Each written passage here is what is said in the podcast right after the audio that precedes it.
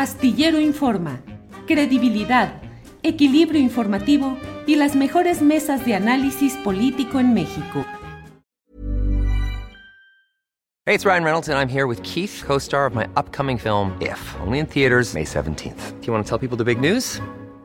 All right, I'll do it. Sign up now and you'll get unlimited for $15 a month in six months of Paramount Plus Essential Plan on us. Mintmobile.com slash switch. Upfront payment of $45 equivalent to $15 per month. Unlimited over 40 gigabytes per month. Face lower speeds. Videos at 480p. Active Mint customers by 531.24 get six months of Paramount Plus Essential Plan. Auto renews after six months. Offer ends May 31st, 2024. Separate Paramount Plus registration required. Terms and conditions apply if rated PG. It's that time of the year.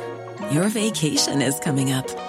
You can already hear the beach waves feel the warm breeze, relax, and think about work. You really, really want it all to work out while you're away. Monday.com gives you and the team that peace of mind. When all work is on one platform and everyone's in sync, things just flow wherever you are. Tap the banner to go to Monday.com.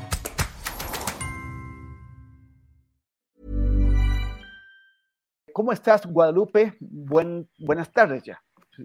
Muy buenas tardes, eh, Temoris. Eh, les saludo hoy a José Reveles, a Víctor Ronquillo. Un placer estar aquí. Muy, mucho, muy contenta de verte, Temoris, que te vi la semana pasada. Este, y bueno, eh, otra vez muy contenta de estar. Y también está nuestro querido Pepe Reveles. ¿Cómo estás? Que, que vienes a, echarnos la mano ahora que, que, Ricardo Ravelo está tomando un curso y no puede acompañarnos, pero que bueno que otra vez estás con nosotros, Pepe. Gracias. Muy buenas tardes, saludos a Guadalupe, a Víctor, a ti, Temoris. Gusto de estar con ustedes. Y Víctor Ronquillo, ¿cómo estás? Siempre es un Hola. gusto ¿Qué tal? ¿Cómo están? Pues, pues bien, por aquí estamos. Saludos para, para ustedes tres y para el público que nos sigue. Bueno, pues, pues vamos a empezar como habíamos anunciado. Lo primero es una cosa que parecería divertida, pero no lo es tanto, que lo de las fiestas buchonas, las, las fiestas, estos eh, eh, cele celebraciones en donde personas con presencia pública, incluso con, eh, con autoridad, con, con, cargos de responsabilidad, han estado realizando en diversas partes del, del país para celebrar a sus hijos, fiestas en donde eh, a, los, niños se les entregan armas, los, visten de, como, se identifica que se visten eh, eh, los, criminales, donde parece que, se olvida todo el daño que, causan a las familias, que, está causando toda la, la, destrucción del tejido social, en, donde se utiliza esta música que celebra las hazañas, por así decirlo, de, de, los, de, los, de los jefes criminales, que en donde eh, pues ahora tenemos que incluso este cantante Peso Pluma, que, que, que pues que celebra eh, a, las, los, los, actos de los, de los criminales, pues ya es uno de los, de los artistas más escuchados no solo en México, sino en todo el mundo. Eh, Guadalupe Correa Cabrera, ¿qué, qué opinas de, de, de, de, todo esto que está alrededor de las fiestas budistas y de la música, que cada vez tiene más influencia de eh, elogio al, al crimen organizado? Sí, es un tema muy importante y es un tema que hemos seguido todos los que, los que hemos estudiado de alguna forma u otra el narcotráfico y el crimen organizado en general en México, porque esto de que la regidora del Partido Verde en San Luis Potosí, Soledad Graciano, este, Sánchez, eh, del, municipio de Soledad Graciano Sánchez en San Luis Potosí, Irma Patricia Cuevas Ovalle, este, hace este, organiza el cumpleaños para su hijo y la temática este, buchona, ¿no? Buchona tiene que ver con estas novias de los narcotraficantes, pero en realidad como todo lo que estás describiendo, ¿no? O sea, los juguetes son armas, haciendo una apología del crimen y además de todo, eh, sembrando en la, en la mente de los pequeños, ¿no? Esta idea de que el narco es algo para celebrar, ¿no? Es la celebración de un cumpleaños. Yo recuerdo cuando era niña, eh, las, las fechas más importantes para mí en el año era el día de mi cumpleaños, la Navidad, el Día de los Reyes, por el tema de los regalos, por el tema de, de, de invitar a otros niños, de jugar con ellos, de, de abrir estos regalos y, bueno, esto es muy, muy preocupante, ¿no? Esto de las fiestas buchonas ya llegó a un nivel que va más allá de lo que bien dices con relación a las canciones, Peso Pluma. En algún momento seguía un grupo que me parecía muy interesante, pero para caso de estudio, ¿no? Lo estudiamos bastante, Cano y Blunt, en la ciudad de Reynosa. Y finalmente me di cuenta hace un par de años que estaba hablando de qué pasó con Cano y Blunt, porque estábamos hablando de, de lo que estaba sucediendo, lo que sucedió en algún momento muy complicado en, la ciudad de Reynosa, ¿no? Y escribieron ellos esta canción muy popular de Reynosa la Maldosa. Y todo el mundo la eh, describían una situación que sucedía en la ciudad de Reynosa. Estoy hablando de Cano Blunt, no, no, es, no es para este, pues, separarme del tema, sino porque creo que tiene mucho que ver, porque voy a decir ahorita una cosa importante, lo que pasó con uno de los integrantes de Cano y Blunt. Parece ser que Blunt, no recuerdo bien, pero murió cuando yo estaba preguntando qué había pasado con ellos, este, pues me doy cuenta y me entero que ya había muerto uno de ellos, ¿no? Es un, son temas que llevan a la muerte, ¿no? Estamos hablando de tráfico de drogas, de consumo de drogas, de canciones que tienen que ver con drogas, con armas, con muerte, secuestros, este, lo, que, lo que ha hecho el crimen organizado que deriva del narcotráfico, que no todo está vinculado al narcotráfico definitivamente, pero deriva del narcotráfico, pues eso representa, ¿no? muerte, dinero fácil, mujeres, pero también este, muerte muy sencilla, muerte en pocos años, ¿no? Y eso es lo que le estamos enseñando a los hijos, esto es lo que tenemos que estar celebrando y que una figura pública, que una regidora, en un estado donde las cosas están bastante complicadas, ¿no? Este, esté haciendo esta apología del crimen y esté distribuyendo juguetes con la forma de un arma, ¿qué tipo de sociedad vamos a continuar teniendo cuando los regidores quizás sus hijos que también participen en la política, pues ya acostumbrados a las armas, a defender y a, y a pues mantener como un, como un, este, pues, pues algo aspirar, ¿no? Una mujer como, como la que se considera que, que, les gustan a los narcotraficantes con este concepto de buchona, pues es muy complicado, porque no es la mujer misma, no es la novia, no es la música en sí, sino es todo lo que eso representa. Representa muerte, representa violencia y representa crimen. Muy desafortunado y cada vez se va haciendo esto, se va integrando más en la cultura, ahora en las fiestas infantiles. Esto es un tremendo tema y qué bueno que lo tocamos el día de hoy. Gracias. Gracias, Guadalupe. Pepe Rebeles, tú llevas muchísimos años estudiando fenómenos de crimen organizado en varias partes del país. Eh, estamos efectivamente en un grado superior de normalización de la, de, la, presencia de la violencia en la sociedad, de la, los, de la elegía de la, violencia. Eh, ha cambiado esto. ¿Qué, ¿Qué impacto tiene esto en la normalización entonces de que haya balaceras en las calles, de que los niños en las escuelas tengan que esconderse, tengan que debajo de los pupitres? de los niñitos, ¿no? De que, de que ya, de, que las maestras se acostumbren a enseñarles a los niños cómo reaccionar ante una balacera. Este, ¿Estamos condenados a vivir así? Bueno, ahí en este caso que tú estás mencionando, eh, pues es algo que les cae de pronto y, tienen que entrenarse o, creen las maestras que, que, hay que entrenar a los niños a, a, cubrirse de una balacera. Pero aquí estamos hablando de una fiesta de una funcionaria de un partido, del Partido Verde, que lo hace de manera voluntaria y, digamos, eh, eh, para darle, eh, hacer una fiesta a su hijo, ¿no? Con estos elementos tan peligrosos como son, pues, pues la violencia, las armas, los billetes, como un tema aspiracional que se exporta porque pues eh, estamos acostumbrados a verlo en, Sinaloa, por ejemplo, donde en las fiestas del 450 aniversario de la Fundación de Culiacán se vio cantar un grupo y con, con una eh, foto del Chapo detrás, ¿no? Pero aquí estamos hablando de que el, quien nace la mitología, quien, quien construye estos personajes, es el propio gobierno con sus informaciones. Eh, exalta eh, la violencia, la, fama, las mujeres, el dinero, eh, como parte de la vida cotidiana normal de estos grupos de traficantes. Y ahora lo imitan en una fiesta para niños, ¿no? Esto lo que, lo que genera es eh, pues eh, una, un tema aspiracional para los menores de edad que rebasa el tema de los narcocorridos, el tema mm, de, de las narcoseries eh, que podemos ver en, Netflix, ¿no? las historias que, que pintan como exitosos a los traficantes y como exitosa la violencia y como exitosa la, la posesión de armas y de dinero. Entonces, creo que es muy peligroso que esto se dé. Yo sé que no es prohibiéndolo como se va a frenar, ¿no? Sino es una cuestión de, cultura familiar, de, de, las escuelas también, de los padres de familia, que no deben hacer este tipo de apologías porque, menos si son funcionarios públicos, ¿no? Porque lo que está provocando es exactamente eh, que, que, se reproduzcan estas, eh, estas violencias.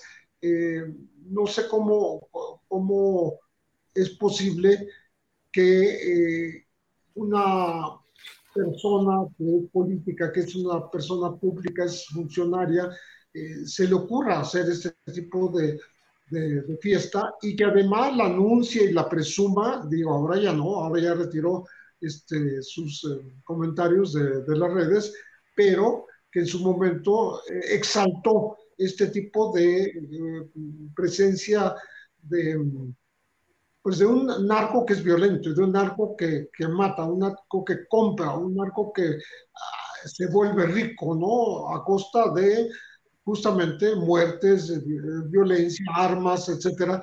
Y, bueno, no es la mejor manera de celebrar a un niño, ¿no? Gracias, Pepe.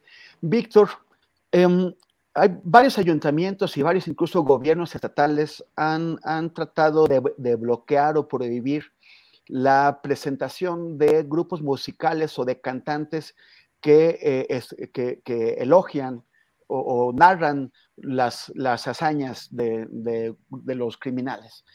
Em, tú que eres un estudioso observador de la, cultura, eh, ¿Esto es eficaz? ¿Sirve de algo? ¿O nos distrae? Eh, o, incluso eh, aumenta el aura de, mítica de estos cantantes? O sea, ¿cómo, ¿cuál es el efecto? ¿Es la, ¿Es la forma de luchar? ¿O también deberíamos ir a, otro tipo de, de acciones? ¿Cómo impedir esta normalización de la violencia en la sociedad? Sí, mira, yo creo que lo primero que quiero decir es que habría que tomar en cuenta que esto se da en el estado de San Luis Potosí, en este municipio, municipio de Soledad Graciano Sánchez. Esto es muy importante porque al final de cuentas este municipio próximo a la ciudad de San Luis es un municipio donde pues se prodigan los géneros negros, ¿no? En muchos ámbitos, en muchos sentidos. Y precisamente de este municipio es donde el actual gobernador es donde se construye su, pues, eh, ¿cómo llamarlo? Su fuerza política y económica, para decirlo con sutileza. Este gobernador, que ha sido, pues, considerado por muchas personas una persona ligada a este espacio de lo que podemos considerar la economía del delito, y justo cuando era candidato se publicaron algunas notas en San Luis Potosí y en diarios nacionales en relación a ello. Bueno, este hombre es célebre por aquella foto que se tomó con su AK-47.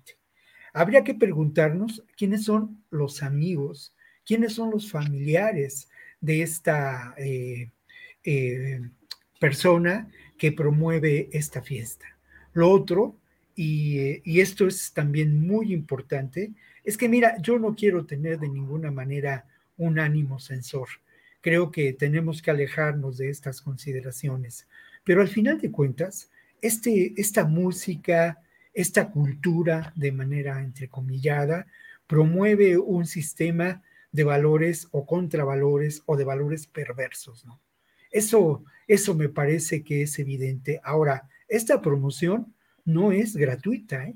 Hay un verdadero imperio económico tras ello, que está ligado a la industria del entretenimiento en muchos sentidos, sobre todo a la industria que tiene que ver con la promoción de la música. Estos corridos tumbados, esta narcocultura, estos narcocorridos, pues tienen espacios de exposición muy grandes a través de la televisión por cable, eh, a través de las redes sociodigitales. Y todo ello, pues, constituye un gran negocio.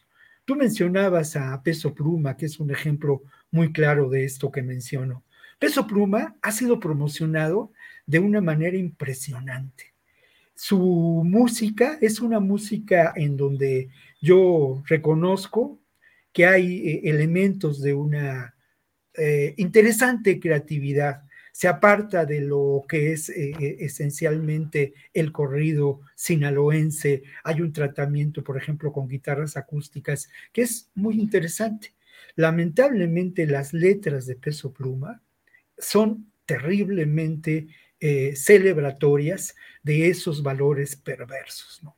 Celebran la muerte, celebran los excesos, celebran también el uso de las otras personas como meros objetos de consumo, sobre todo las mujeres. Si hay amor, es un amor que se da en la soledad. Se celebra el consumo de drogas y se hace sin duda una apoteosis del crimen y de la violencia.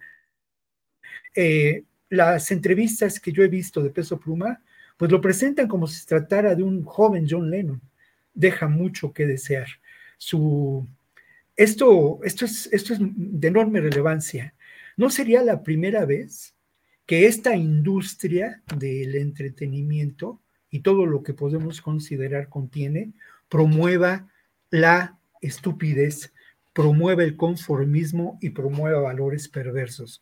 Sobre todo tomando en, cuenta que Peso Pluma y otros muchos personajes ligados a este espacio han sido promovidos hasta el cansancio en Estados Unidos por cadenas como Univision, que como ustedes saben es la cadena principal eh, en español en Estados Unidos, que lamentablemente incide en esta promoción de la estupidez, del conformismo a partir de su programación y a partir de eh, pues estos personajes, ¿no? Por último, el que se presentara con, con Jimmy Fallon en, en, su show nocturno en Estados Unidos, pues a mí no me, no me deja lugar a dudas de que esto es parte de una promoción de la, de la estupidez del conformismo ligada y sobre todo dirigida ¿no? a un sector de la población en Estados Unidos que lamentablemente sufre graves efectos de sometimiento y de explotación. ¿Quiénes? Los jóvenes, los jóvenes hispanos.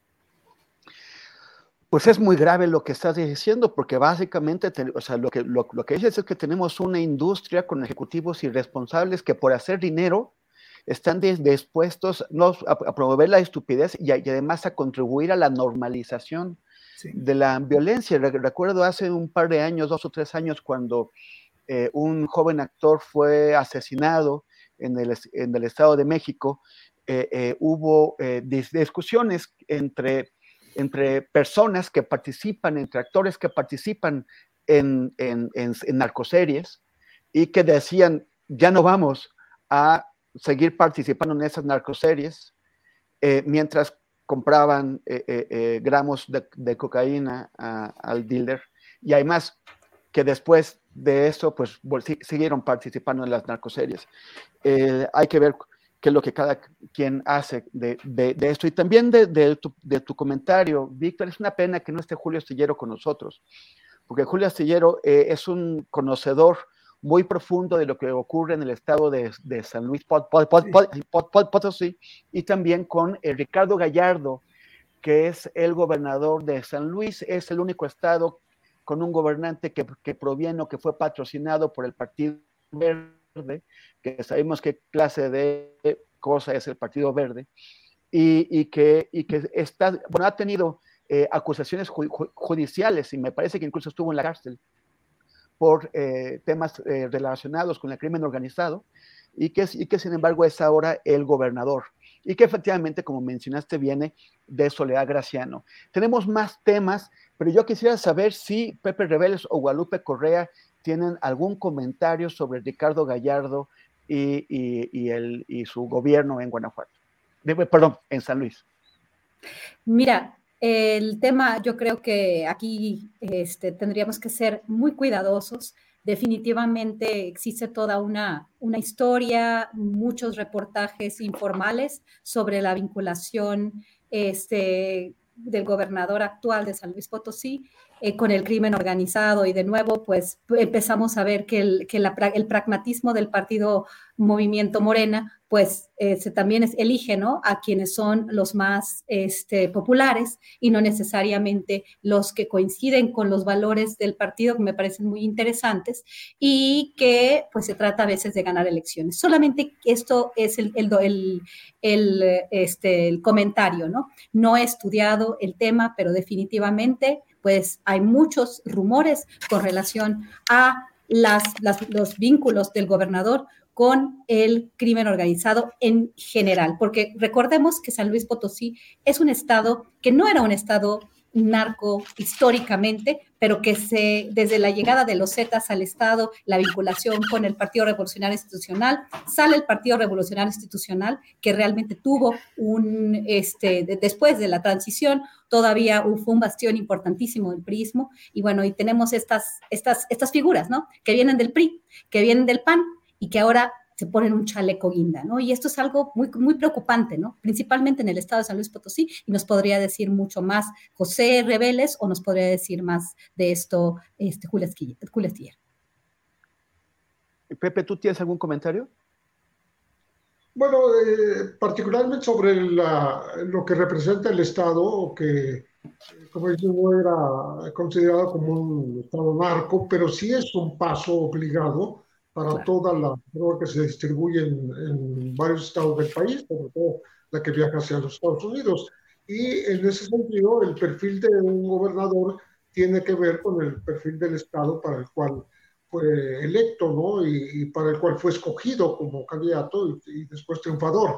Entonces, eh, sí hay este tipo de trabajos periodísticos que han señalado a, a este gobernador Ricardo Gallardo como alguien ligado a estos intereses. Y bueno, lo que hay que tener eh, a la, vista es justamente el, pues una, una, especie de eh, auditoría de un periodística de una investigación con respecto de cuáles son las ligas este, que lo llevaron a, este triunfo. Eh, hay señalamientos públicos, pero yo no tendría en, la mano algún elemento más que aportar eh, sobre, sobre su, su desempeño.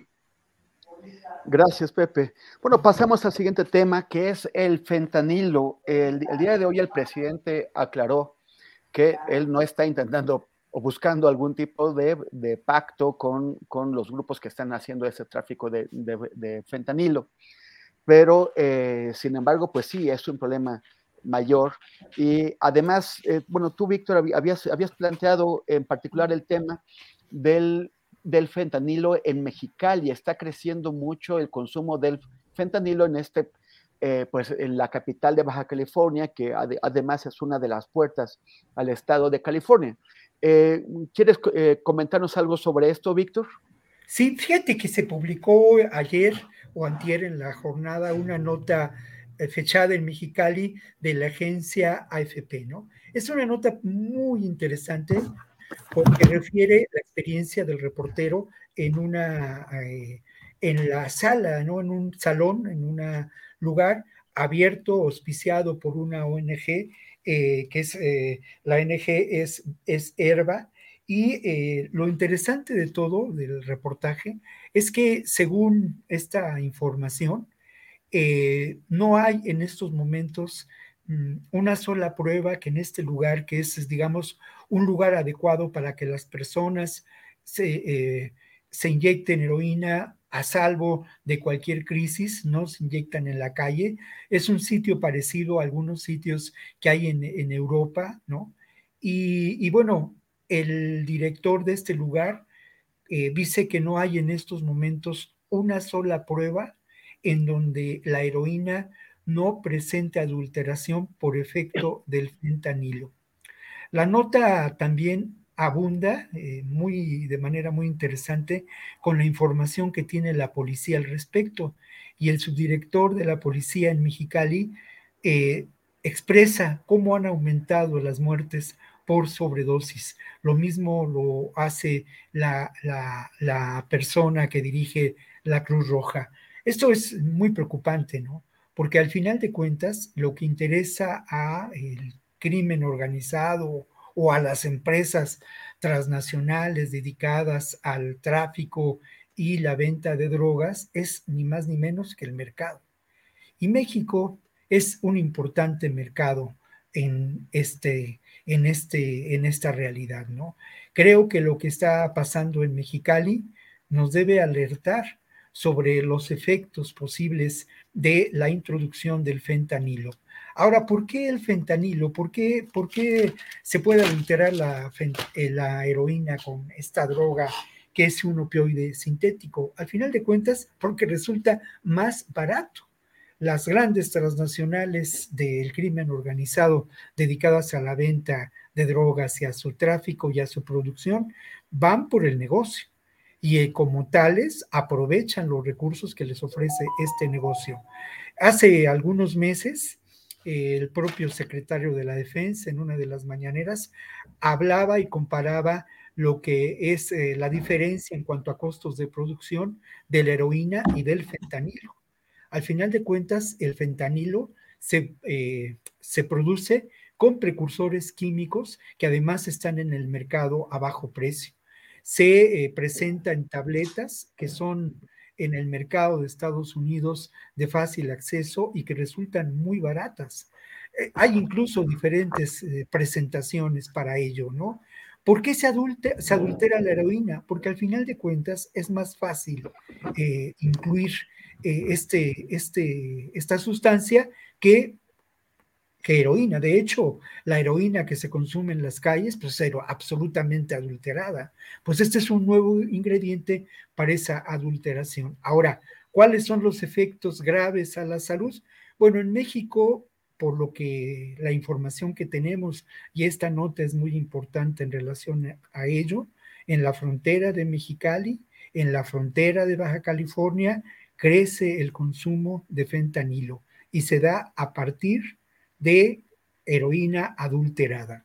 Los efectos son, de acuerdo a voces como la, como la de la propia policía, información de la policía local y de la Cruz Roja, los efectos son sobrecogedores porque han aumentado las muertes por sobredosis.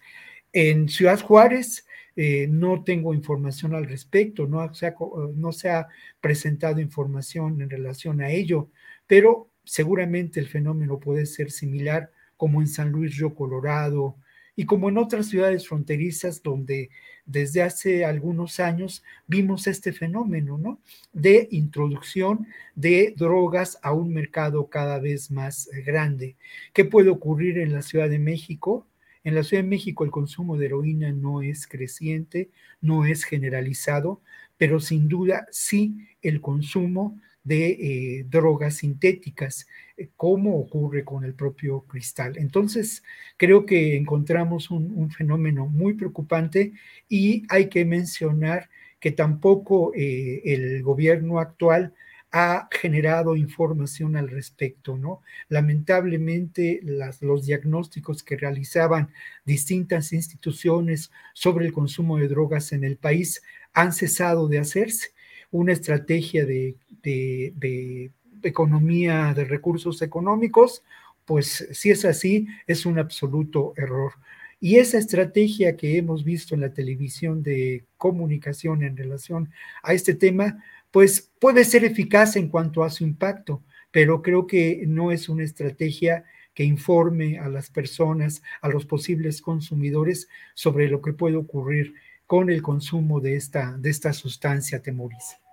Gracias, Víctor Guadalupe. Estamos mirando a la distancia la explosión dramática y mortal del fentanilo en Estados Unidos y le, damos la, espalda a lo que esto puede causar en México?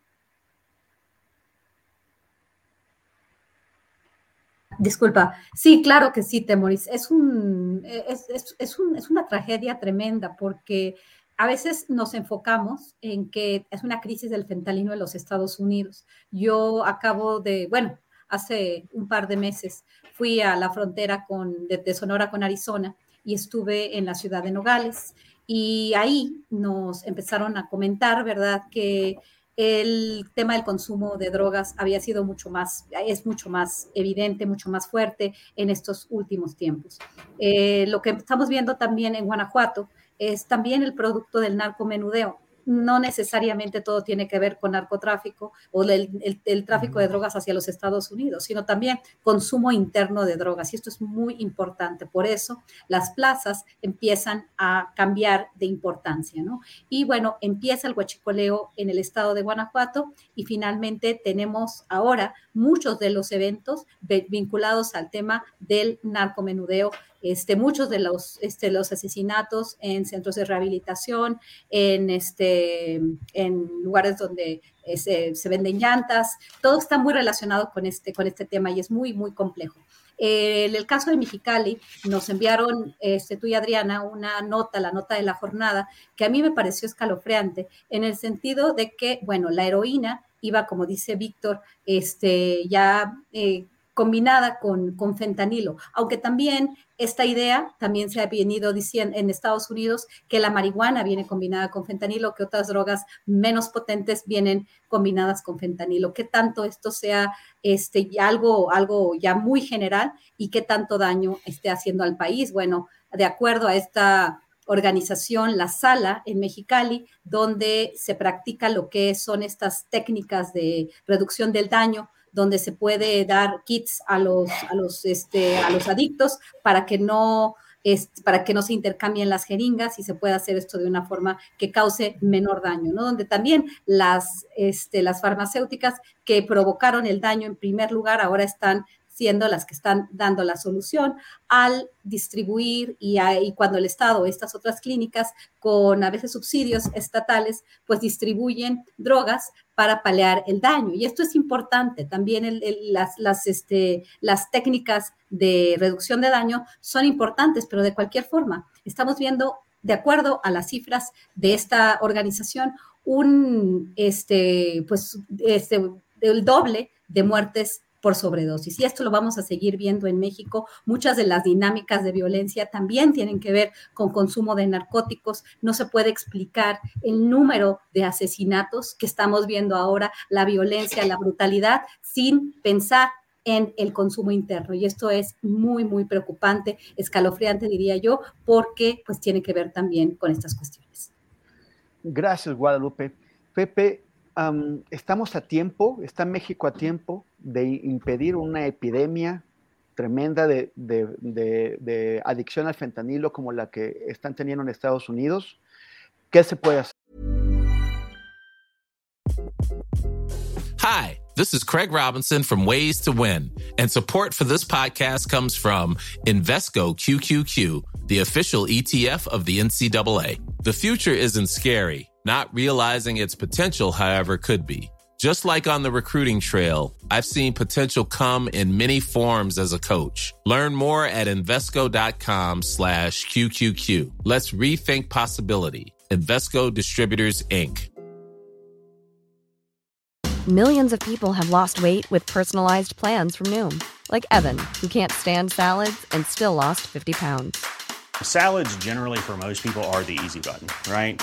For me, that wasn't an option. I never really was a salad guy. That's just not who I am. But Noom worked for me. Get your personalized plan today at Noom.com. Real Noom user compensated to provide their story. In four weeks, the typical Noom user can expect to lose one to two pounds per week. Individual results may vary. Sí, definitivamente eh, me gustaría enfocar el tema sobre el reconocimiento oficial de la existencia de, estos laboratorios que podrían estar añadiendo eh, fentanilo justamente a la heroína y a la cocaína eh, como una forma de eh, incrementar la adicción en territorio mexicano.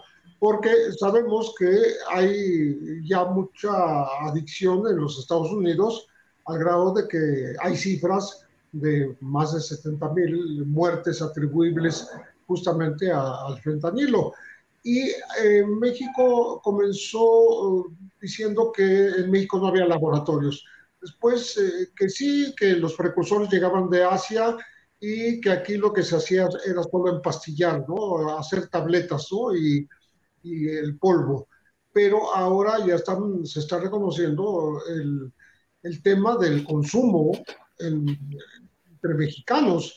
Esto es muy interesante, la nota de Mexicali, porque tiene que ver con eh, pues, eh, la generación de espacios en donde quienes se, drogan desde hace tiempo y ahora eh, se confirma que no hay heroína, no hay dosis de heroína que no venga combinada con fentanilo, eh, en, este, en estos espacios seguros, entre comillas, porque tienen los elementos para eh, poner una sustancia que evite que, que, sea mortal el, fentanilo, este, los, los lugares, los sitios de, acogida para estos eh, adictos, eh, me parece que es muy importante que eh, se, se, concentren en ese, en ese sitio, que no lo hagan en la calle, que no lo hagan en su casa, sino en un lugar con estas seguridades.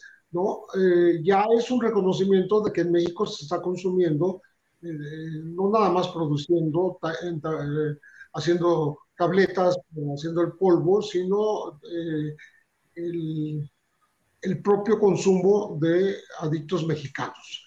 Eh, creo que eh, es un paso importante el reconocimiento, porque de otra manera, ¿cómo lo vas a atacar si no lo reconoces, no?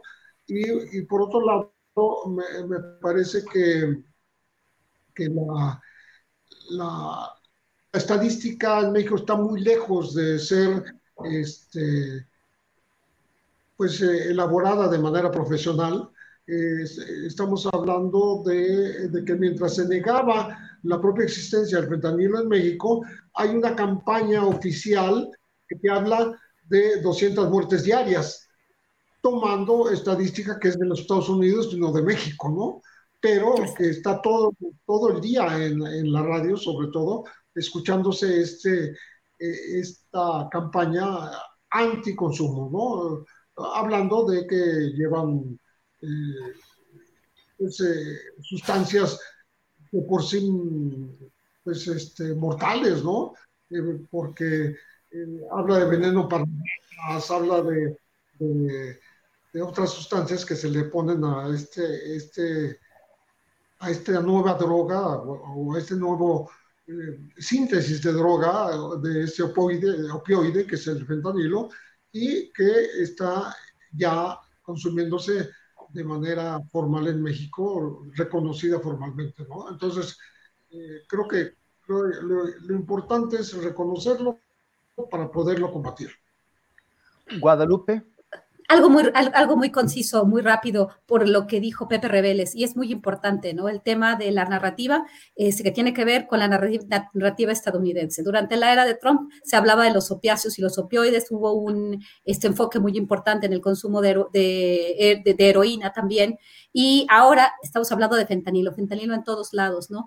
Me llama la atención, me llama la atención tenemos pocas cifras realmente, los decomisos de droga y lo que dicen algunas organizaciones. Estamos hablando de un mercado ilícito, pero es interesante, ¿no? Como ahora todo es fentanilo, porque Estados Unidos tiene una campaña contra el fentanilo que también se vincula a sus intereses o a los intereses de los partidos en época electoral. Otra cosa que es importante, en Estados Unidos como en México, se consumen todo tipo de drogas.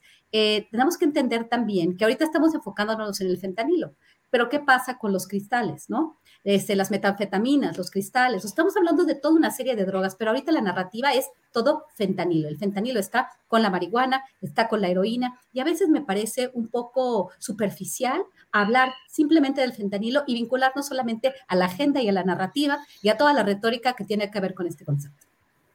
Gracias, Guadalupe.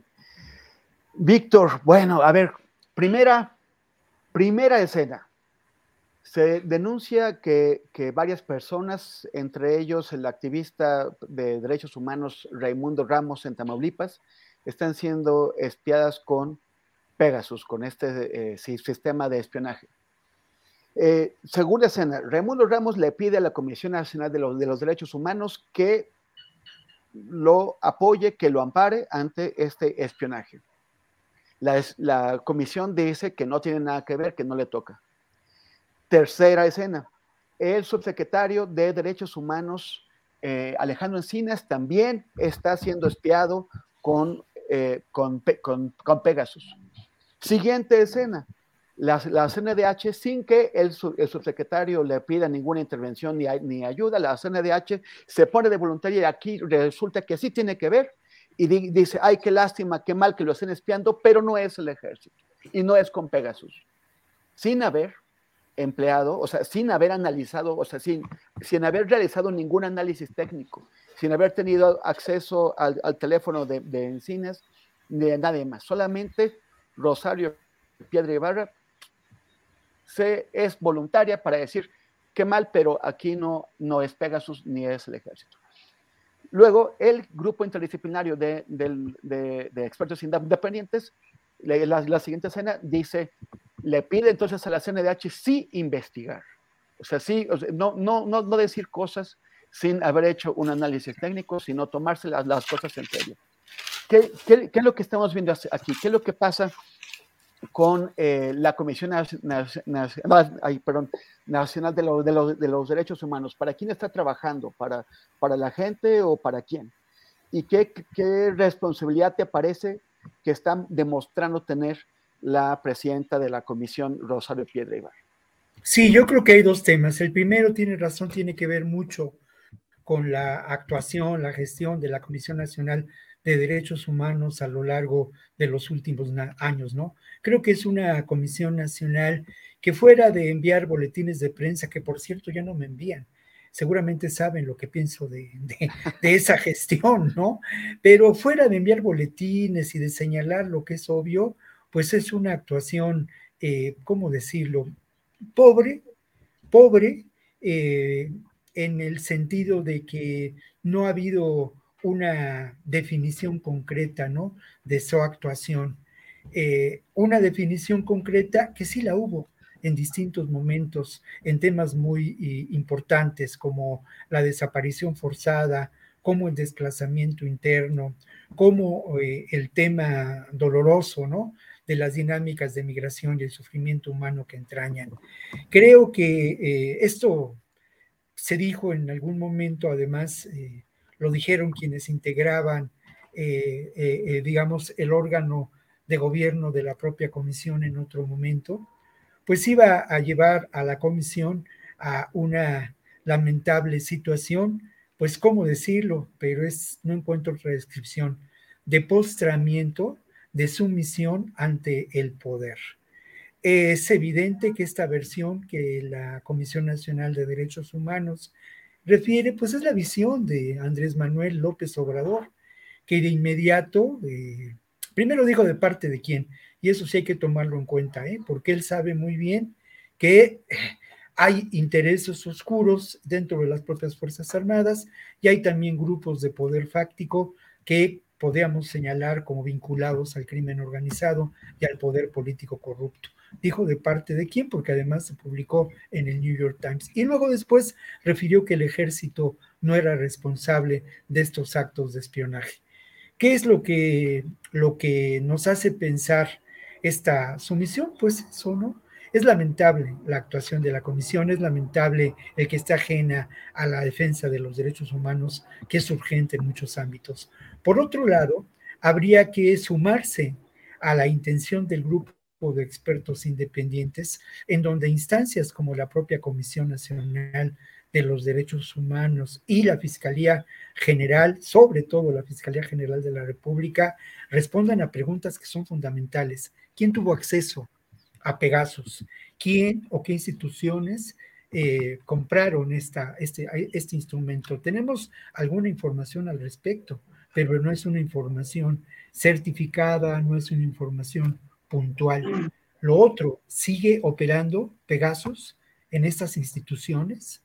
Y la tercera, que es muy importante, es posible que distintas instancias más allá de lo institucional accedan a la información de Pegasus Y yo agrego una pregunta que es fundamental, eh, colegas, ¿no?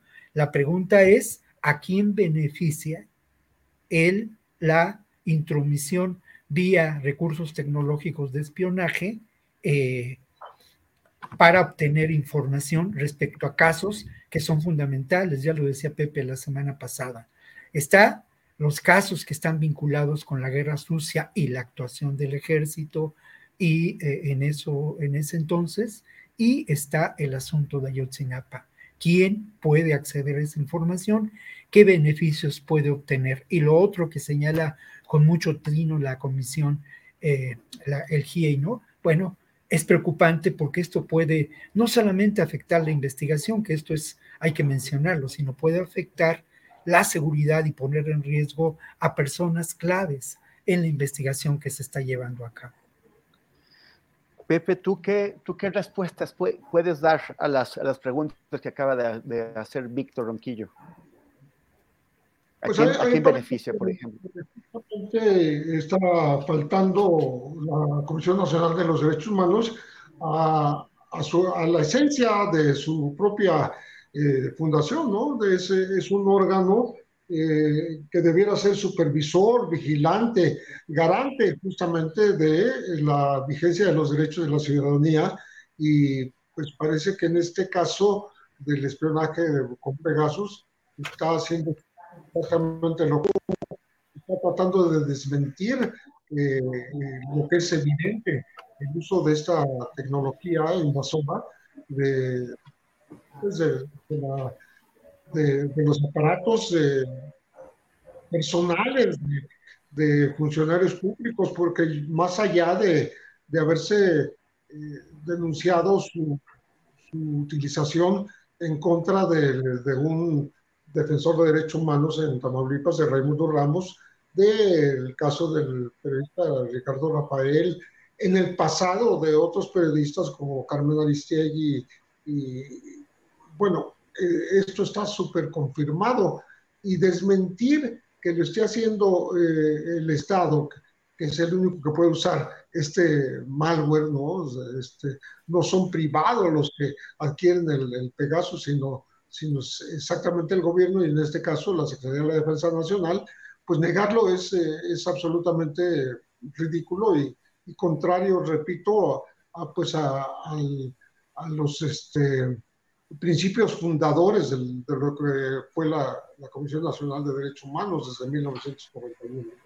Entonces, creo que eh, es un afán de, cubrir eh, al gobierno actual eh, en, esta permisividad, ¿no? en que, que, debiera ser más bien investigada que desmentida.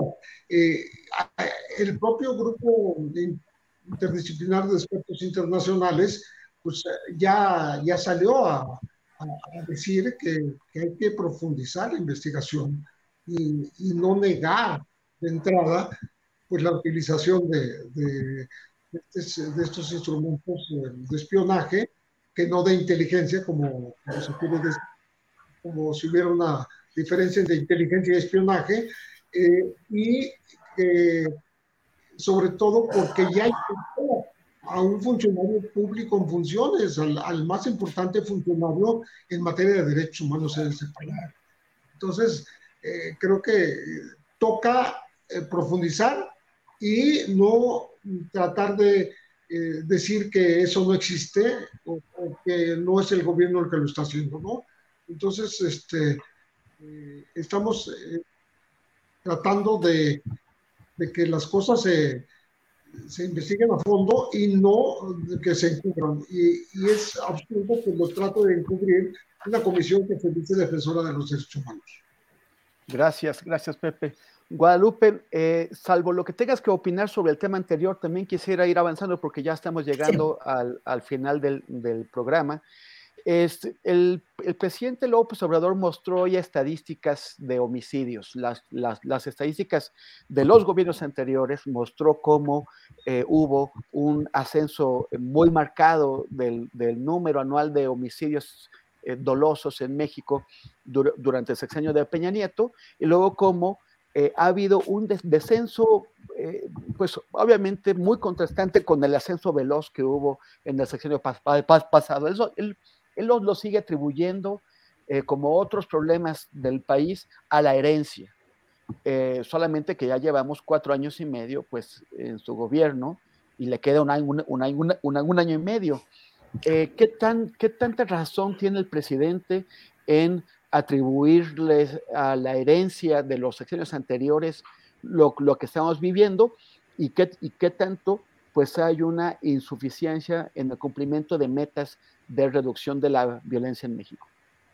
Sí, esto, es una, esto es un gran tema y no es, a veces, bueno, esto nos llevaría mucho tiempo también explicar lo que está sucediendo. Por ejemplo, eh, el opositor, ¿no? El académico opositor Héctor Aguilar Camín escribe un, un tuit, ¿no? El día de ayer dice, el sexenio alcanzó en estos días la cifra más alta de homicidios registrada durante un gobierno.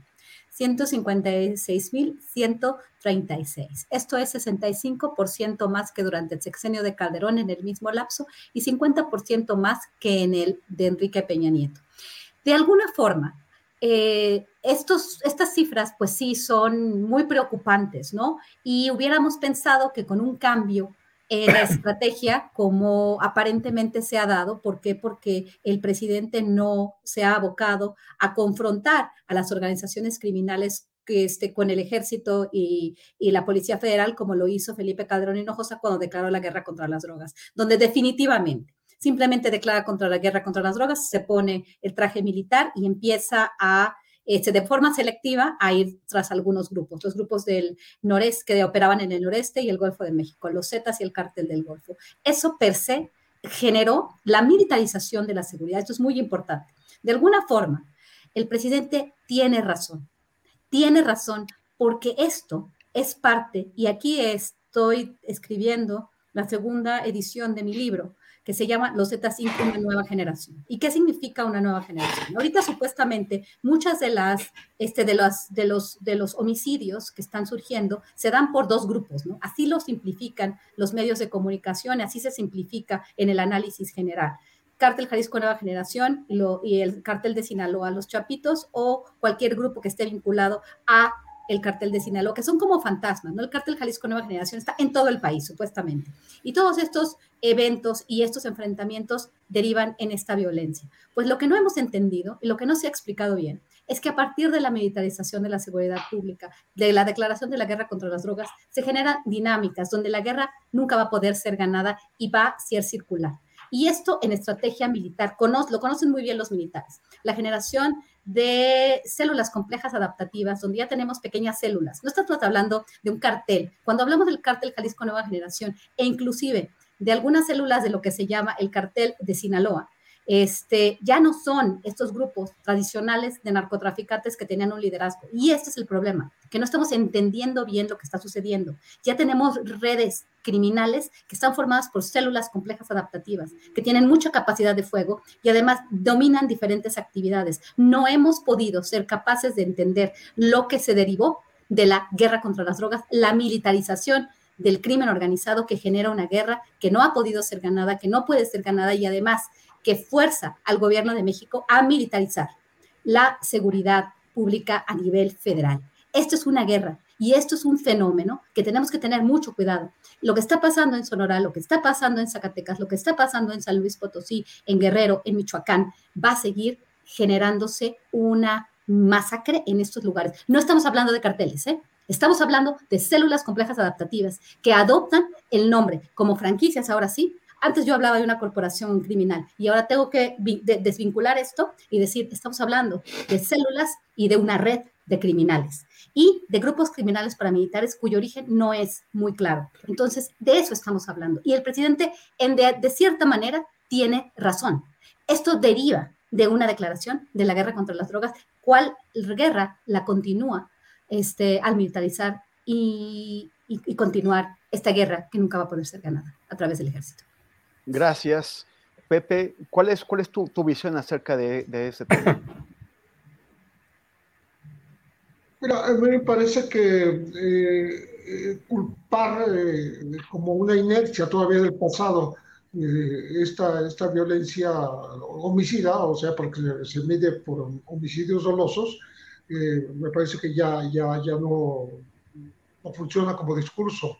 Eh, creo que, lo que lo que está pasando es que no ha habido la, el punto final a la violencia del pasado y, el comienzo de un descenso real, ¿no? Porque las cifras pues, son son extraordinariamente pues reveladoras, ¿no? 156 mil eh, homicidios dolosos que ya rebasan lo que ocurrió durante el sexenio de Enrique Peña Nieto y más de lo que ocurrió durante el sexenio de Felipe Calderón, pues eh, no, no, habla de una estrategia eh, pues, que haya sido exitosa, ¿no? Está, está bien que se diga, ¿no? no hay masacres eh, por parte del Estado, el Estado ya no tortura, el Estado ya no desaparece personas, pero eh, no ha habido una capacidad de, freno a esta, a esta violencia homicida, que es como se mide justamente la violencia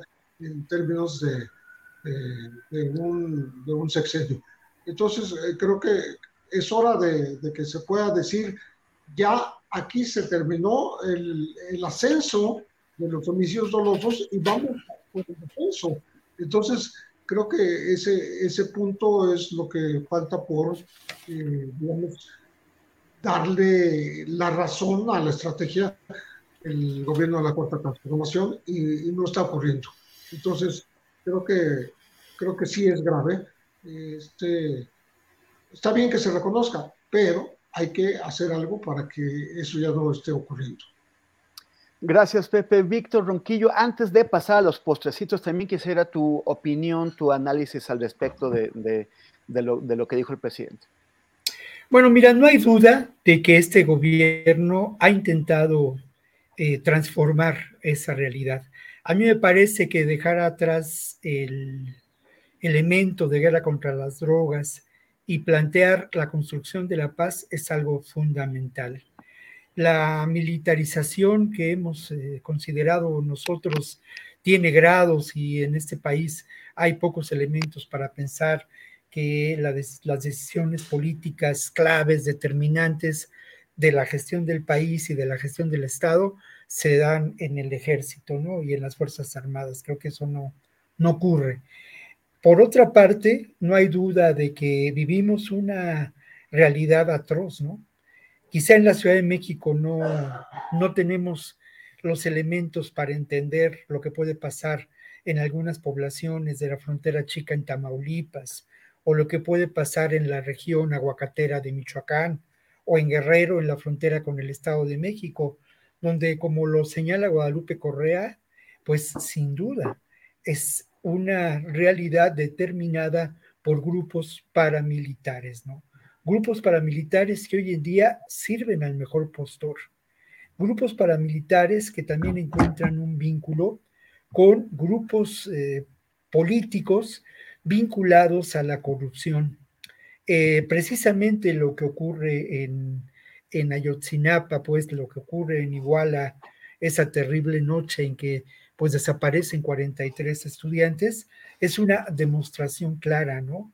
De esta presencia terrible de involucramiento de instancias como los grupos del crimen organizado, el viejo caciquismo, los grupos de poder político y también instituciones como el propio ejército y la Policía Federal y la Policía Estatal. Esta realidad es brutal y esa es la realidad que lamentablemente este gobierno, desde mi punto de vista, no ha enfrentado con la profundidad que se requiere. Pero volvemos a lo mismo y a un tema que es eh, esencial, ¿no? Hasta dónde este gobierno es capaz de desmantelar esos poderes fácticos que se dan en distintos ámbitos, ¿no? Este gobierno fracasó en su intento de llevar a la cárcel a eh, García, a Francisco Javier García Cabeza de Vaca. Lamentablemente también ha fracasado en cuanto al caso Lozoya. Y sí, ha fracasado no en la, no en la, digamos, en la estrategia de las Fuerzas Armadas, sino en la capacidad que no solamente es punitiva de desmontar estos espacios de, de poder. Esto es muy grave y esos espacios de poder tienen que ver aún hoy con el sistema que eh, se establece eh, de, de, gobierno, de gestión del Estado en este país, ¿no? Es un sistema, lamentablemente, que fue fundado en la corrupción después de la Revolución Mexicana y que ha ido mutando, ¿no? Y ha encontrado distintos aliados. Eh, los aliados del último momento de ese Estado fundado en la corrupción eh, eran sin duda quien controlaba ese Estado, que era el poder político del priismo y del panismo, y sin duda los aliados que encontraron en espacios del crimen organizado ligados en muchas ocasiones a las agencias de seguridad, de seguridad del propio país y sin duda de eh, las Fuerzas Armadas temoristas. Es un tema por demás, por demás complejo, ¿no? Eh, el, que, el que, sobre el que tenemos que reflexionar. Y lo que sí estoy convencido que es algo que, que lo ha dicho Pepe y lo ha dicho Guadalupe, tenemos que ser capaces de construir eh, una nueva visión respecto a estos fenómenos trágicos, ¿no? Y estas realidades. Y obviamente sí, esa nueva visión tiene que ver con la consideración de esas alianzas establecidas entre los grupos criminales y el poder político corrupto, que hasta hoy sigue ocupando espacios en distintas entidades de nuestro país. Gracias, Víctor. Bueno, estamos ya son las cuatro, entonces tenemos apenas tiempo para un postrecitititito. Un mini, mini, mini postre. Guadalupe Correa, cuéntanos. Este, sí, yo este, quería decir, eh, yo quería continuar un poco esta, esta conversación que deberíamos de continuar más allá.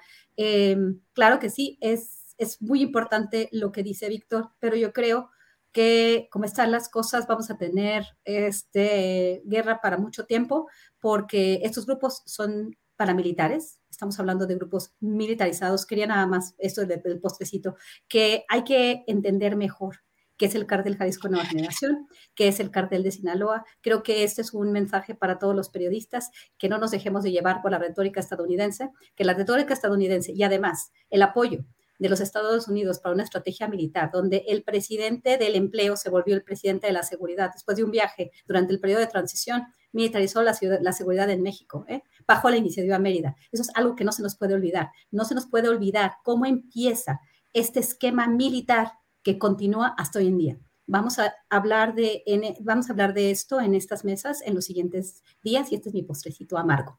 Gracias. Hoy sí, gracias, Amargo.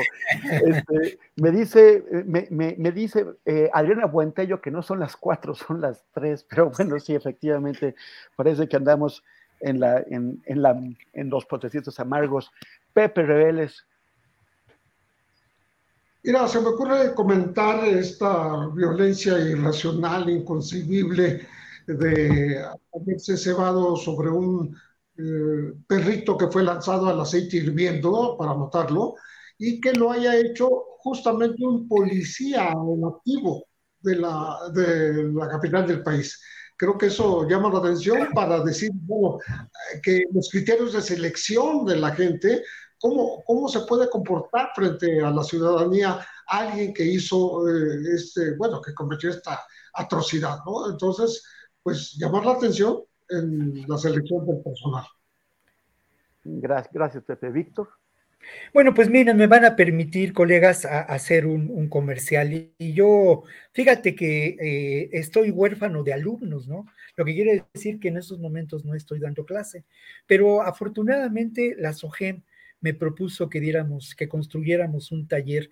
Y el taller que les propuse yo a su vez fue un taller de, eh, digamos, el lenguaje creativo en el periodismo y la literatura. Creo que hace falta esa perspectiva creativa, esa perspectiva crítica para entender estas realidades. Perdonen ustedes el, el, comercial, pero bueno, está la invitación abierta para todos aquellos que se quieran sumar a este taller, que es virtual además, y que se va a llevar a cabo los lunes por la tarde y va a ser a partir del 26 de enero y hasta los primeros días de septiembre. Entonces, bueno, pues hay, muchos. el 26 de junio, perdón. Ah, me equivoqué, Temoris. Así andamos. sí, así andamos, 26 de junio. Entonces, de pronto, yo sé que, que muchos eh, colegas periodistas más jóvenes, por supuesto, pues ven este, este programa y de pronto pueden estar interesados en que compartamos ahí experiencias. Entonces, pues ese es el postre. ¿Dónde pueden encontrar la información, Víctor? Yo creo que, mira, la pueden encontrar en, en mi propio correo, roncoblu.yahoo.com.mx, en la página de la SOGEM, y bueno, pues con mucho gusto estamos eh, dispuestos a llevar adelante este proyecto, Temoris. Excelente. Bueno, muchísimas gracias. Gracias, gracias, Guadalupe Correa Cabrera. Muchísimas gracias, Temoris. Es siempre un placer estar con ustedes. Gracias por estar aquí, este, moderando esta mesa también. Gracias, Víctor. Gracias, José eh, Reveles. Muy, muy, muy, muy, muy contenta de estar con ustedes, de haber estado con ustedes el día de hoy. Pepe Reveles, muchas gracias también. Muy buenas tardes, gusto en compartir con ustedes, Guadalupe, Víctor, Temoris. Un abrazo. Gracias. Y Víctor Ronquillo. Pues un abrazo para los tres y obviamente también, mi querido Temoris, mi agradecimiento por llevar adelante la moderación de esta mesa, pues de manera acertada, eh, crítica, inteligente, Temores, y un poco jugando mucho con, con la estructura, pues tradicional y convencional que tenemos, pero que obviamente ahora se vuelve más dinámica, Temoris. Entonces, muchas gracias por eso, Temoris, y un abrazo para ti, para los colegas y para el público que nos ha escuchado. ¿No se merece tu familia lo mejor? Entonces, ¿por qué no los mejores huevos? Ahora, Egglands Best están disponibles en deliciosas opciones. Huevos clásicos, de gallina libre de jaula y orgánicos de Egglands, que ofrecen un sabor más delicioso y fresco de granja que le encantará a tu familia. En comparación con los huevos ordinarios, Egglands Best contiene la mejor nutrición como 6 veces más vitamina D, 10 veces más vitamina E y el doble de omega 3 y B12. Solo Egglands Best. Mejor sabor, mejor nutrición, mejores huevos. Visita egglandsbest.com para más información. Hola, buenos días, mi pana. Buenos días, bienvenido a Sherwin Williams. ¡Ey! ¿Qué onda, compadre? ¿Qué onda? Ya tengo lista la pintura que ordenaste en el ProPlus app. Con más de 6.000 representantes en nuestras tiendas listos para atenderte en tu idioma y beneficios para contratistas que encontrarás en aliadopro.com. En Sherwin Williams somos el aliado del PRO.